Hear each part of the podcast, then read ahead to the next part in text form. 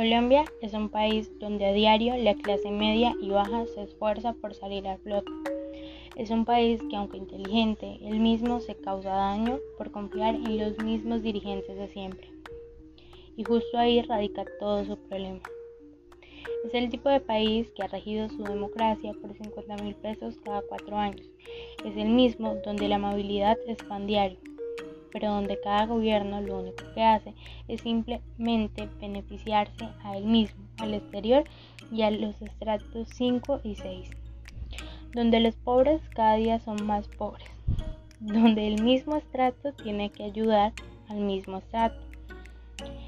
Es el país donde el pueblo en medio de una pandemia debe salir a las calles a pedir que no le alcen los precios de su canasta familiar y que mucho menos hagan ver al pobre como rico pero también somos el país donde los periodistas, aunque no todos, en vez de mostrar que una gran parte de la población salió y mostrar la gravedad de la situación, dice que la oposición lo ha programado simplemente para su beneficio y para manchar el nombre del presidente. No se dan cuenta que el mismo presidente manchó su nombre cuando vio al pueblo en las calles y aún así se negó a las peticiones que hacía, donde viendo al pueblo desangrarse sigue hundiendo el dedo en la llaga.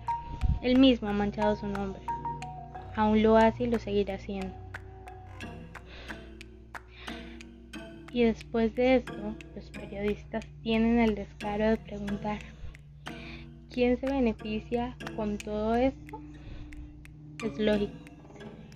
El pueblo salió a la calle con un solo objetivo, no es un objetivo ideológicamente político, es simplemente esas manifestaciones, esos hitos, esas arancelas son en pro de Colombia, del pueblo a pie, de los estratos 1, 2, 3 y hasta 4.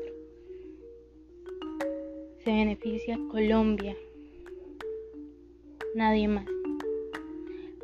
Pero con la reforma tributaria se beneficia todo lo opuesto a lo que acabé de decir.